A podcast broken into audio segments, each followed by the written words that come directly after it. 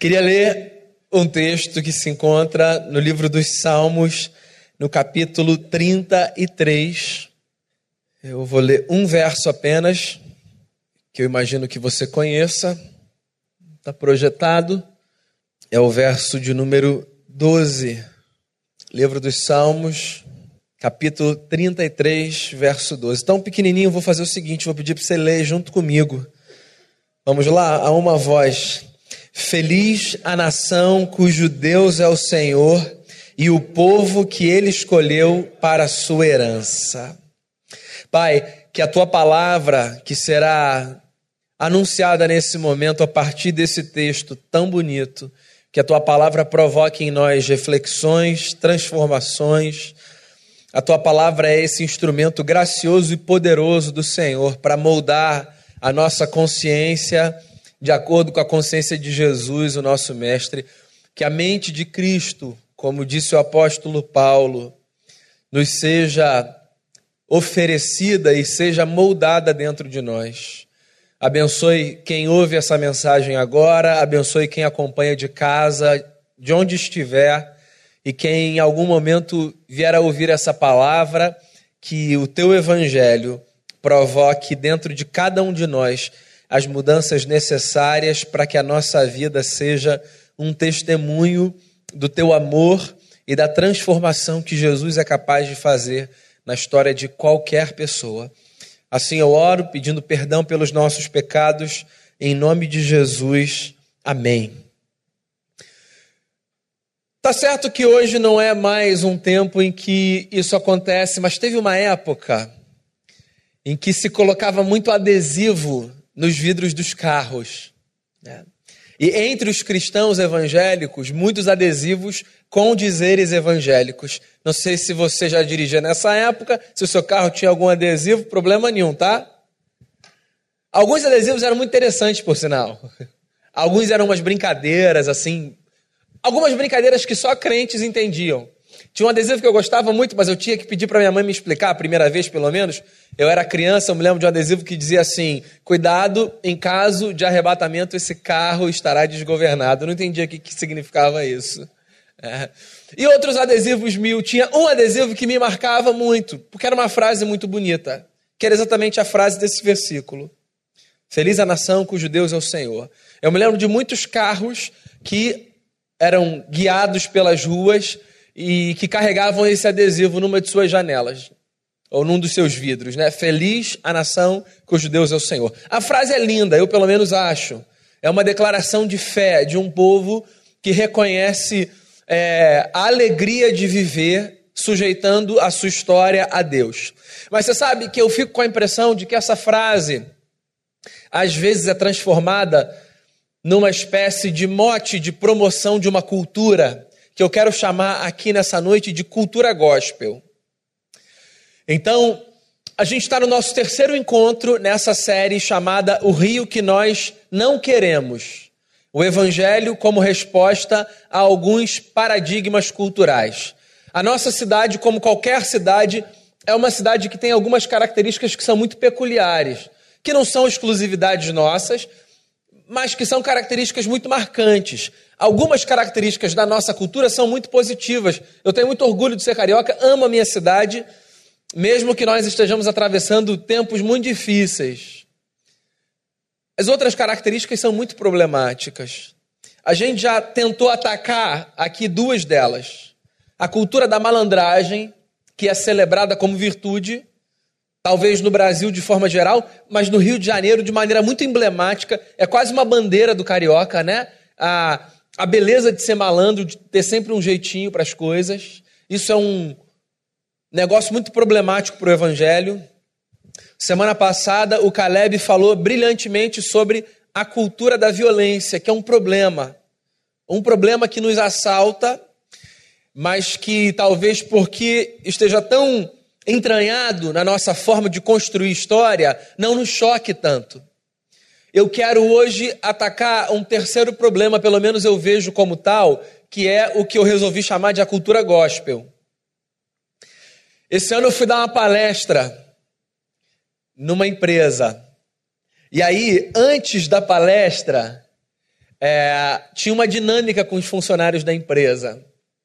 Os funcionários foram divididos em grupos e cada grupo tinha que se apresentar a partir de uma música que o grupo entendesse que era a música que dizia algo acerca daquelas pessoas que estavam ali. Eu estava numa sala é, recolhido antes de falar. O Caleb tinha ido comigo, que eu estava passando mal nesse dia. Eu falei, Caleb, se eu não conseguir, você que vai dar palestra no meu lugar. Você vira aí. E a gente estava na sala, que era uma sala do lado de onde o pessoal estava, e a gente estava ouvindo as músicas. E eram 12 grupos. Sem exagero, 80% das músicas eram músicas gospel. E não tem nenhum problema nisso. A reflexão que eu fiz e conversei com o Caleb no dia foi: caramba, como a nossa cidade é uma cidade gospel.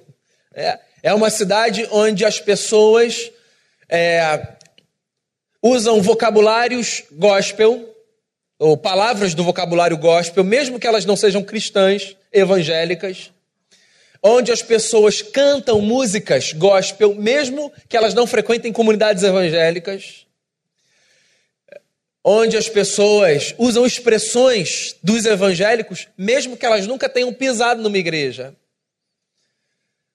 Algumas músicas, por exemplo, que são músicas cantadas em igrejas evangélicas, viraram hit, inclusive ganharam assim outros ritmos, né? Funk, pagode.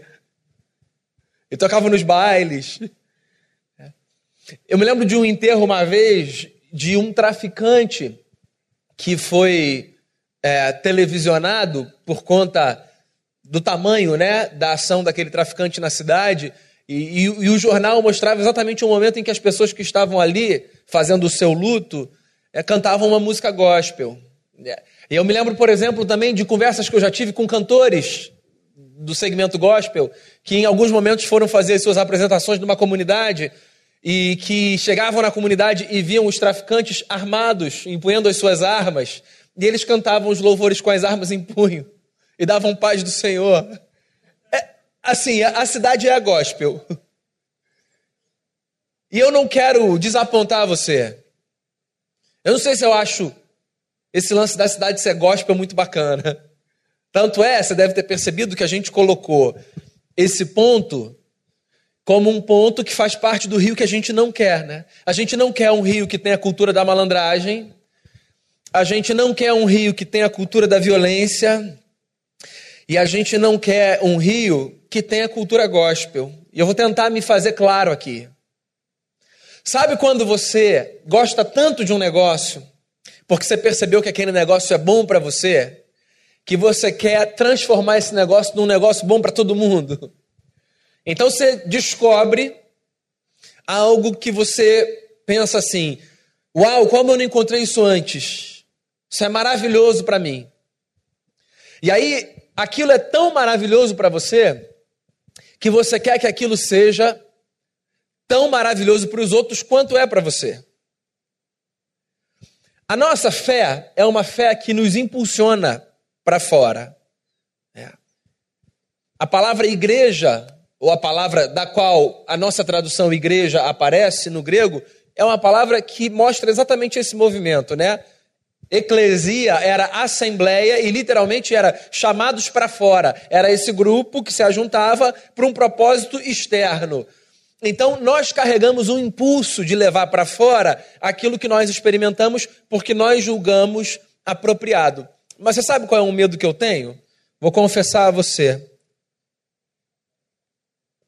Eu tenho um baita medo de que o nosso fervor evangelístico, que eu acho que é esse impulso que a gente tem de levar para fora o que a gente carrega dentro, seja transformado numa inconveniência catequética.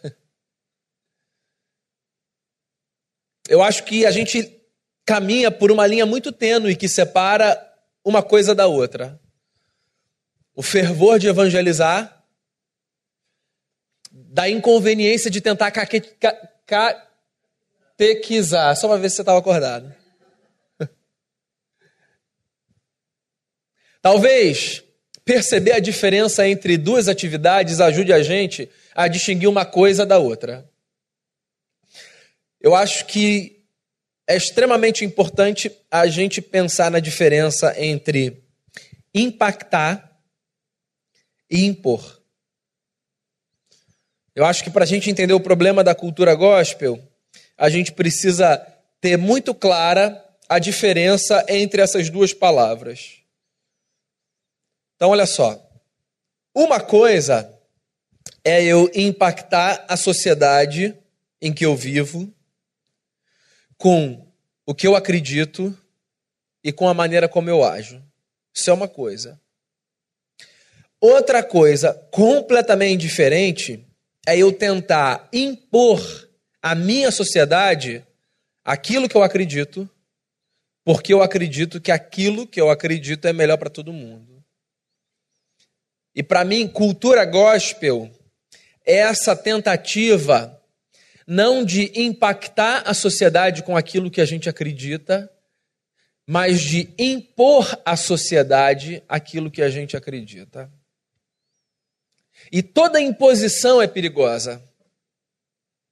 Toda vez que eu tento estabelecer algo a partir da imposição, numa relação entre adultos e entre pessoas sobre as quais eu não tenho responsabilidade, como eu tenho, por exemplo, sobre os meus filhos, eu corro um risco muito grande, que é o risco de ser invasivo.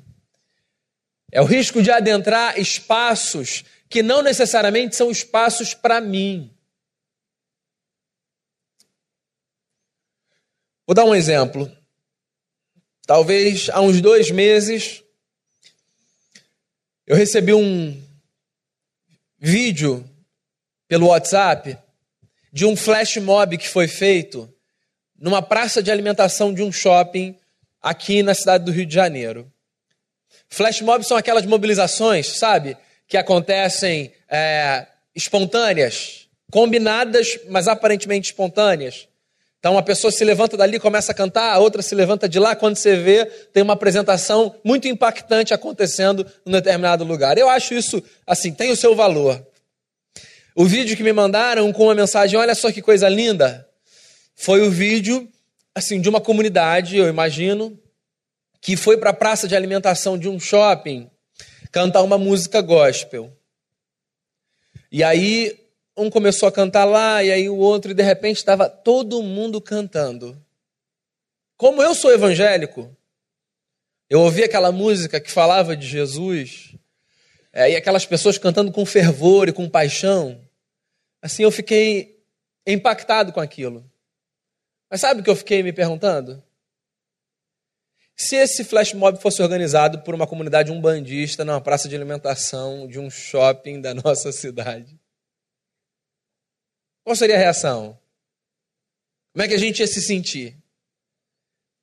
E se um grupo de ateus começasse a se mobilizar para levantar num shopping, numa praça de alimentação? Meu ponto é o seguinte: eu não vou discutir aqui o direito ou não de se fazer algo no espaço público. O meu ponto é, às vezes a gente não consegue perceber como algumas ações nossas ultrapassam o limite da influência e adentram o espaço da imposição. Eu não sei se está muito claro para a gente que algumas das coisas que a gente tenta fazer pensando no bem do outro, na verdade não passam de uma invasão do espaço do outro de escolher para si o que é melhor para ele. Você quer mais um exemplo? Às vezes eu também recebo vídeos de falas evangélicas no Congresso Nacional. Às vezes eu não respondo aos vídeos porque eles vêm com tanto entusiasmo do tipo, olha só que legal. Que eu não tenho coragem de falar, eu não achei legal. Porque assim, uma coisa é a gente testemunhar a nossa fé, e, por exemplo, os nossos representantes que professam a nossa fé pensarem em projetos de leis que tenham a nossa ética e que beneficiem a população. Outra coisa é a gente tentar transformar a Bíblia em lei para uma nação que não necessariamente é uma nação evangélica e nem deve ser. Uma coisa é a gente impactar a sociedade a partir de uma ética que a gente considera benéfica e que mesmo quem não caminha com a gente considera benéfica também, do ponto de vista, quem não caminha com a gente do ponto de vista de fé, né? Outra coisa é eu tentar legislar para um povo que vive num estado laico a partir da Bíblia Sagrada, que é o meu livro de fé e de prática, e não necessariamente o livro do outro de fé e de prática. Feliz a nação cujo Deus é o Senhor. Eu acho esse verso lindo, mas você sabe que eu acho um dos versos mais perigosos da Bíblia? Porque às vezes a gente lê esse verso sem perceber o contexto no qual esse verso foi escrito. O contexto no qual essa oração ou essa canção foi composta. A Bíblia é um livro para gente, mas a Bíblia não necessariamente foi escrita por gente que vivia num contexto como o nosso e que enxergava o mundo como a gente enxerga. Por exemplo, quem escreveu esse salmo escreveu a partir do contexto de uma teocracia. Ou seja, no contexto do salmista, ninguém naquela nação professava outra fé que não fosse a fé do salmista. Jeová era o Deus de toda aquela terra, ou de todo aquele pedaço de terra. Todo mundo em Israel servia a Jeová. E as leis daquela nação eram leis promulgadas a partir da relação daquela gente com Jeová. Hoje, você sabe disso. A gente não vive numa teocracia. E talvez sou estranho eu dizer isso, mas graças a Deus por isso. Você consegue se imaginar vivendo numa teocracia islâmica? Talvez uma das maiores lutas do Ocidente hoje seja a luta de resistir à chegada intensa e agressiva, não apenas de homens que professam a fé islâmica, mas da cultura islâmica. Né? Você percebe isso de forma muito intensa na Europa, né? Países que estão sendo culturalmente islamizados. Qual é o grande medo dos europeus que tentam resistir esse processo de aculturação? O grande medo é que eles percam a liberdade de dizerem o que eles pensam do ponto de vista religioso e tenham que viver a partir de leis religiosas que não são suas. Isso é um terror. Quando a gente que vive no Ocidente conversa sobre o povo que vive numa teocracia islâmica, geralmente o nosso tom é: Deus me livre de viver num lugar onde eu não tenho a liberdade de professar a minha fé. A gente ora por missionários por causa disso. Deus, que os teus filhos não percam a cabeça só porque seguem a Jesus nos países onde estão. As nossas orações são assim: Deus, guarda essa gente. Então pensa comigo. Se teocracia islâmica não é boa, teocracia cristã também não é, e teocracia de nenhuma natureza é. Porque talvez um dos maiores benefícios que nós tenhamos hoje na nossa terra, no nosso tempo, e esse benefício em parte se deve ao solo cristão sobre o qual o Ocidente foi construído, um dos maiores benefícios é a liberdade que a gente tem de professar a nossa fé ou a nossa não fé. E aprender a conviver com isso. O problema da cultura gospel é que a cultura gospel tenta transformar todo mundo num bando de iguais.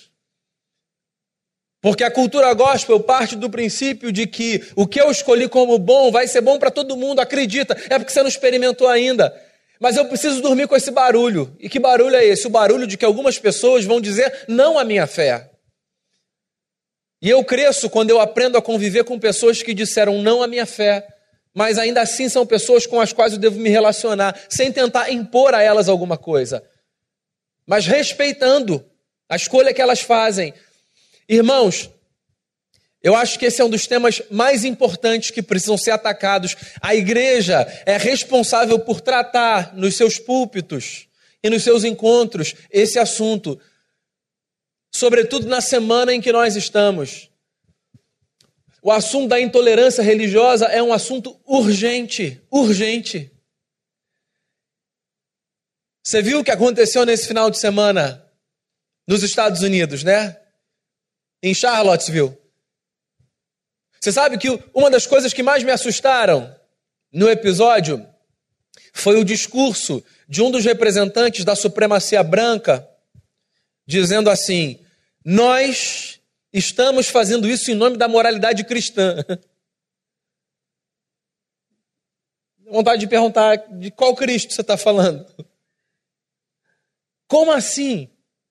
Ou seja, na cabeça do sujeito, a moralidade cristã, aspas, ou aquele supõe ser, dá a ele o direito de enfiar a goela abaixo de todo mundo que é vizinho dele, o que ele acredita ser o padrão correto de vida. E se você não quiser, ou você vai embora, ou a gente te mata. Aí você pensa, ainda bem que eu estou aqui, isso está lá nos Estados Unidos. Tem uma tese de doutorado que foi defendida por uma professora da UERJ, se eu não me engano, num doutorado que ela fez na UF, que é uma pesquisa muito interessante sobre a relação entre é, tráfico de drogas e comunidades evangélicas em favelas do Rio de Janeiro. Qual é a tese dela? A tese dela é uma tese que se propõe a investigar o porquê do tráfico de drogas, por exemplo, né, que, que domina áreas da nossa cidade, é, resolver expulsar das suas comunidades ou das comunidades onde ele domina é, segmentos religiosos que não o evangélico. Então, há favelas no Rio de Janeiro em que não se pode ter é, nenhum centro espírita e nenhuma casa de fé, de qualquer outra fé que não seja a fé cristã evangélica. Os traficantes expulsam. Daí, o sujeito que abraçou a fé evangélica, ele é tentado a pensar assim: nossa, que coisa bacana, os traficantes, inclusive, estão ajudando, né? As pedras estão clamando. O crente acha versículo para embasar tudo, né? Tem nada de pedra clamando. Pensa só que coisa louca, porque podia ser com a gente, podia ser o contrário, né?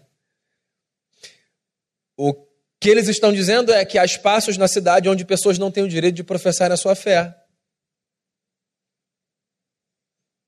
Há alguns anos, uma menina foi apedrejada na cabeça, né?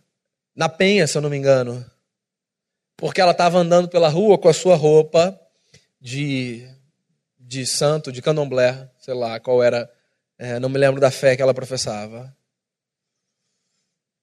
Daí eu fico pensando, 2017 e pessoas tomam pedradas na cabeça porque elas escolhem uma fé diferente da dos outros. Hoje eu via no jornal uma reportagem que falava de uma casa chamada Casa do Mago no Maitá. Quando você está vindo do Maitá, né, ali para a lagoa, ela fica assim: você está indo, a lagoa está aqui, a sua esquerda, ela está assim na direita. A terceira vez em algumas semanas que essa casa foi atacada uma vez foi seis horas da tarde, ou seja, cheio de carro ali na rua. A última vez agora foi uma da manhã, acho que foi da madrugada de ontem para hoje. O camarada foi lá, jogou álcool, jogou fogo, foi embora. Da segunda vez, foi uma bomba caseira com pregos que foi lançada lá para dentro e quase atingiu a cabeça de uma mulher. Se você me perguntar se eu acho bacana a magia, ou o que quer que seja, pela minha fé, eu vou dizer, eu não acho bacana. Mas se você me perguntar, alguém tem o direito de fazer isso só porque não concorda com aquela fé? Ninguém tem. Ninguém tem. Então, olha só, quando eu abraço uma cultura de tentar impor a minha fé, eu corro o risco de começar a tratar com naturalidade coisas que jamais deviam ser tratadas com naturalidade. Eu acho Jesus absolutamente fascinante porque Jesus me ensina a lidar com o diferente sem negociar o que eu considero certo e errado, mas sem agredir o outro porque ele pensa diferente de mim. Jesus, o mestre dos mestres. O Augusto Cury tem um livro exatamente com esse nome: Mestre dos Mestres. Poucos títulos são tão apropriados para Jesus. Como a gente aprende com ele, né? Não só com o que ele falava, mas com a maneira como ele vivia. A habilidade que Jesus tinha de lidar com o diferente, sem negociar a sua ética e os seus valores, mas respeitando o diferente. Eu quero que a minha nação e que a minha cidade sejam transformadas pelo Evangelho. Você não faz ideia do quanto eu quero. Uma das coisas que eu mais quero é que o Evangelho abale as estruturas da cidade do Rio de Janeiro. Queria inclusive recomendar a você ler sobre os avivamentos que aconteceram na história. Joga na internet, no Google, História dos Avivamentos. Vai ler sobre os avivamentos religiosos. Experiências de cidades inteiras sendo sacudidas pelo poder do Evangelho. Vai para a Bíblia, lê Jonas. Cidade de Nínive inteira se convertendo. Deus fala para Jonas assim: Jonas, cento e vinte e poucos mil homens, se eu não me engano, que não conseguiam distinguir entre a mão esquerda e a direita. E essa gente foi impactada pelo poder da palavra e teve a sua vida mudada. Se eu quero que o rio mude, é claro que eu quero, eu vivo aqui. Eu não quero precisar ensinar para os meus filhos o que eu preciso ensinar, não queria.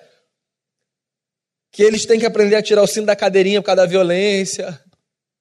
Claro que eu não queria.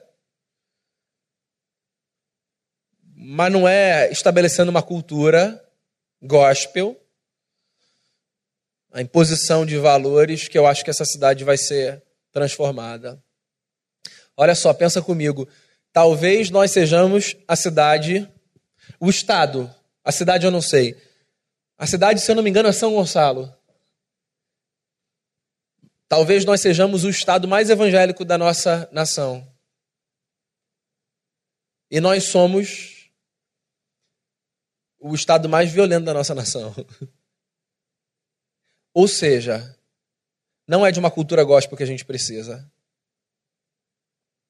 Não é de leis que sejam citações bíblicas.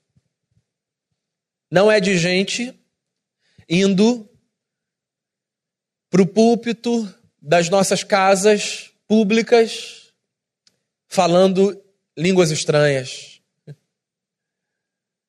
Não é de proclamação de dia do evangélico do que quer que seja. A gente precisa de uma atuação tão santa por parte dos cristãos e das comunidades de fé que, pela nossa presença e pelos nossos valores, a justiça se manifeste, a misericórdia seja uma virtude, a vida seja promovida e os ambientes sejam transformados. Se eu quero um Brasil evangélico, Honestamente, não.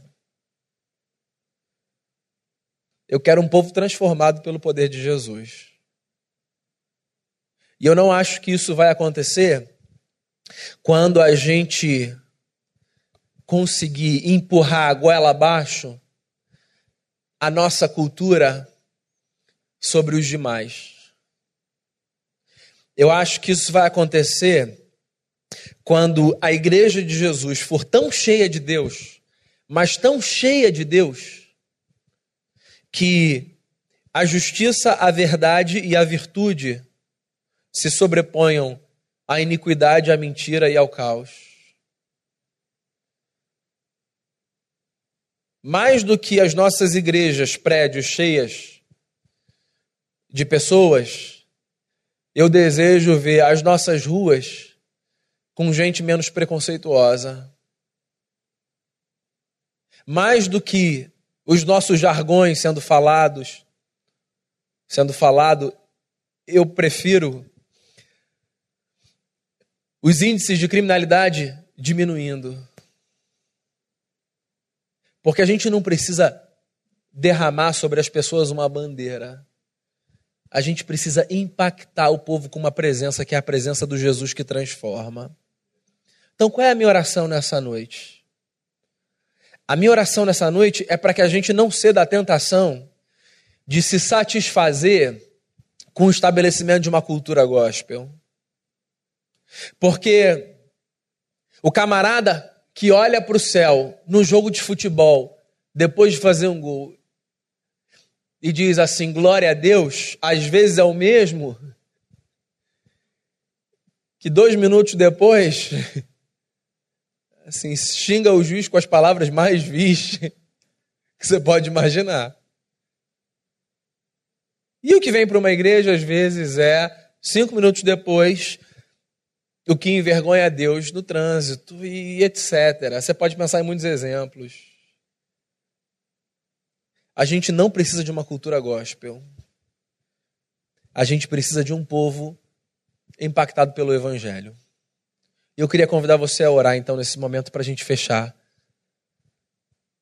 essa nossa reflexão. Queria convidar você a orar pela sua cidade, como a gente tem feito em todas as quartas-feiras nessa série. Queria desafiar você a clamar pelo Rio de Janeiro.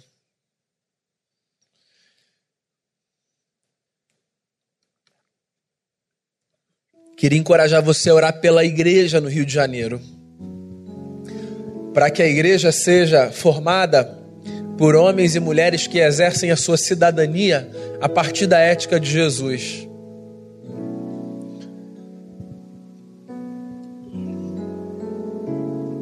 e que a ética de Jesus seja capaz de constranger, não pela imposição, mas pelo mesmo constrangimento que um dia nos sobreveio quando a gente ouviu sobre o amor de Deus. Então, ore pelo rio, ore pelo que Deus trouxe ao seu coração, ore pela saúde por quem depende dela Ore pelas nossas instituições, ore pelos nossos policiais e pelas suas famílias. Ore pelas crianças das escolas.